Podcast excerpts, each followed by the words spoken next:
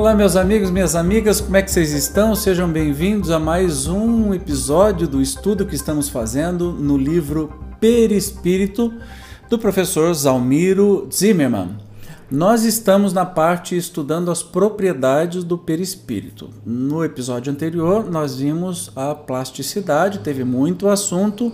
Hoje nós vamos ver três propriedades, é, porque não são muito longas, dá para ver que são densidade, é, a questão de, de, de ser mais denso ou menos denso, a ponderabilidade, ou seja, o peso, e a luminosidade. Então vamos sem demora aí para a densidade. O perispírito, agente da alma, não deixa de ser matéria, ainda que de natureza quintessenciada, como tal, apresenta uma certa densidade que se relaciona com o grau da evolução da alma. Então, Lamené diz, né, chama o perispírito de agente da alma, tão bonito, diz que apesar de ser uma matéria quintessenciada, o que, que é quintessenciado? Uma matéria mais sutil, ele tem uma certa densidade. Todos têm, tá? E o perispírito, então, que é indestrutível, está com a gente desde a nossa criação, tem uma densidade. Quanto mais a gente for evoluindo moralmente, menos denso fica. Mas vamos lá. Ó. A densidade perispirítica varia de indivíduo para indivíduo. Nos espíritos moralmente adiantados, nos escreve Kardec, deixa eu grifar tudo aqui para não me perder. Nos espíritos moralmente adiantados, é mais sutil e se aproxima da dos espíritos elevados. Nos espíritos inferiores, ao contrário, aproxima-se da matéria, e é o que faz os espíritos inferiores de baixa condição conservarem por muito tempo as ilusões da vida terrestre. Lembrando que tem espírito que é muito ligado à matéria que morre, que desencarna e não tem ideia que desencarnou, fica apegado às, aos bens materiais, às coisas materiais, porque o seu perispírito é muito denso e é muito mais próximo da matéria física do que da, das, das, dos mundos mais felizes, dos espíritos mais evoluídos com os corpos menos densos, tá? Está no livro dos médios. A densidade psicossômica varia, psicossoma, tá? É o perispírito. A densidade psicossômica varia, pois, de acordo com a evolução do espírito, ditando então seu peso e também sua luminosidade.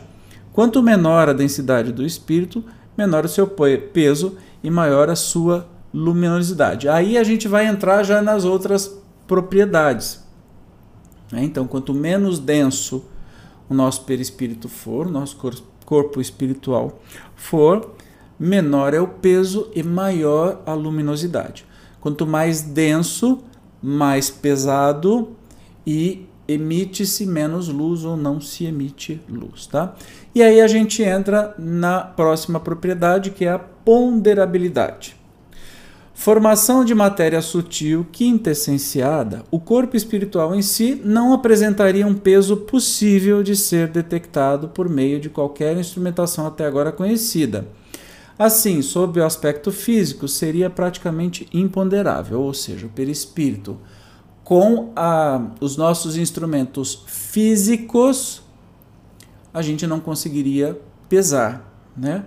Mas ele tem peso sim. Aliás, tem algumas experiências que eu apresento aí na minha palestra de perispírito, se você não assistiu, assista, de que fizeram é, curiosas experiências assim, de pesar uma pessoa que estava é, em via de morrer e assim que ela morre, pesam de novo e ela tem um, uma diferença de mais ou menos 15 gramas entre praticamente no mesmo tempo, mas só o fato de parou de respirar, parou, de bater o coração tal, tá 15 gramas menos pesado. Se isso é o peso do espírito, do perispírito, não sabemos. Não tem nada muito muito coerente e assim incontestável a esse respeito. Os espíritos estão falando que a gente não tem nem ferramenta para pesar algo tão leve, né? Não obstante, na dimensão espiritual, cada organização perispirítica tem, até o final desse livro eu vou aprender a falar isso, tá? Cada organização perispirítica tem o seu peso específico, que varia de acordo com a sua densidade, ditada sobretudo como visto pelo estado de moralidade do espírito. Aí André Luiz diz assim, ó: Nossa posição mental determina o peso específico do nosso envoltório espiritual e consequentemente, e consequentemente o habitat que lhe compete, mero problema de padrão vibratório. Isso está entre a terra e o céu de André Luiz, né? Então, de acordo com o nosso, eh, de acordo com a nossa mentalidade, a nossa evolução moral, a gente vai ter o perispírito mais ou menos pesado, porque nós vamos encarnar em mundos mais ou menos densos. Então, aqui o planeta Terra, como ainda um planeta de provas e expiações, é extremamente denso. À medida que a gente encarna em outros planetas menos densos, como por exemplo Júpiter, que é um mundo relativamente feliz, onde Lá, quando a revista espírita foi escrita, Mozart veio falar sobre a sua morada em Júpiter. É um planeta gasoso e muito menos denso. Não é? Então, o perispírito, por exemplo, de Mozart, naquela época, era infinitamente mais leve, mais luminoso e menos denso do que quando ele foi encarnado, ele se encarnou aqui no planeta Terra. Tá? Anota Emmanuel que o perispírito obedece às leis da gravidade do plano a que se afina. Está no roteiro. Significando que, embora possa parecer fisicamente imponderável, ou seja, embora possa parecer que não dá para pesar, pois não é matéria densa, não deixa de apresentar um certo peso variável em cada região ou esfera, visto que, de qualquer forma, sendo matéria, ainda que tênue, submete-se aos princípios gravitacionais imperantes no meio em que se situa e do qual se nutre. O, um dos dirigentes da minha casa espírita, do, do GEOL, Grupo Espírita Vale de Luz, Ururaí Barroso, ele diz assim: você quer voar ou você quer afundar? Porque, de acordo com a nossa evolução moral, o nosso perispírito é, se adensa menos, fica mais leve. E isso tem interferência no planeta que você está. Mesmo depois de desencarnado, encarnado todo mundo sabe que a gente obedece à lei da gravidade, não tem um engraçadinho que consegue fugir dela, né? Encarnado, ok, mas desencarnado também a gravidade dos planetas, como a gravidade do planeta Terra, vai afetar o meu perispírito. Então, se eu tiver um perispírito mais denso, mais pesadão, eu não vou voar, eu vou afundar. Talvez isso venha a imagem que a gente tem de inferno ser lá no, no no fundo do planeta, lá para baixo, porque vem desta ideia muito comum espiritual, né? De que quanto mais pesado for o seu perispírito, mais você vai afundar. Então, em vez de voar em uh, subir no planeta na, pelos ares, você vai afundar aí para as entranhas do planeta, né? Faz todo sentido, concorda? Logicamente, faz todo sentido. Entende-se então como o espírito desencarnado pode sentir-se chumbado aos pântanos de psiquismo degenerado que marcam as dimensões trevosas, ou naturalmente atraído para níveis superiores, condizentes com a sua condição mental, a dizer, moral. Tá aí o que eu acabei de falar. Lembrando, ó, tudo isso aqui eu não vou ler para a gente não ficar muito tempo numa coisa só, mas você pode e deve ler, ok? A próxima é, propriedade do perispírito é a luminosidade. Como a densidade desponta como uma característica muito pessoal do espírito. Em mensagem coletada por Kardec, lê-se, deixa eu grifar aqui para não me perder.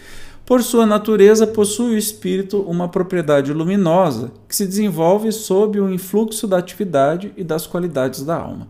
A intensidade da luz está na razão da pureza do espírito as menores imperfeições morais atenuam-na e enfraquecem-na. Então, quanto mais evoluído moralmente o espírito é, quando eu falo moralmente, não estou falando intelectualmente, porque a gente sabe aqui no planeta Terra que pode ter uma pessoa que é extremamente inteligente, tem um QI danado, maravilhoso, é sagaz, consegue fazer um monte de coisa, é inteligentíssimo, mas moralmente é lá embaixo.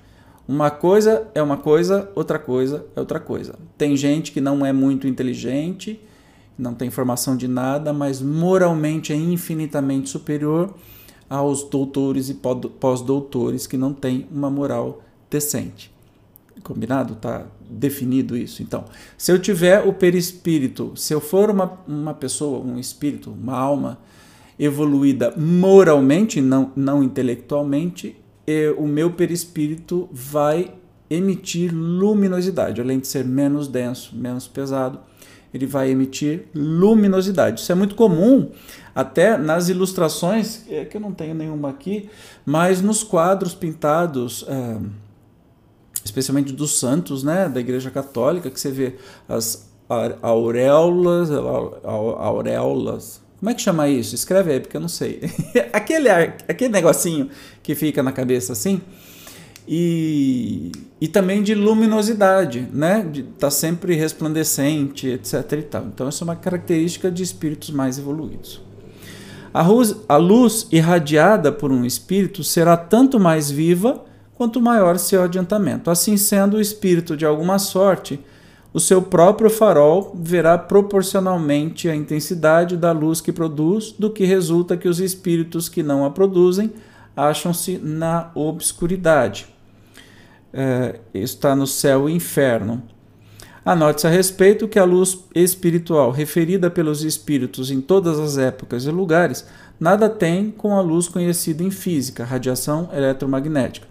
Relatos diversos, inclusive de médiums em desdobramento, dão conta até de que a luz emitida por fontes como a lâmpada fluorescente ou de mercúrio, por exemplo, chega a aparecer diante de uma presença espiritual superior, mera claridade emitida pela vela comum. Então, essa luz emitida pelo corpo espiritual de espíritos mais evoluídos não chega nem perto dessa luz que conhecemos no mundo físico, tá? Estes fótons que atingem o nosso o nosso fundo do olho, a gente consegue enxergar as coisas. Então, é por isso que um espírito infeliz, inferiorizado, ele está na sua própria escuridão, pois não tem iluminação externa. E por isso também que para um espírito estar tudo escuro num quarto não significa absolutamente nada, já que ele não depende dessa luz física para enxergar ou ser enxergado.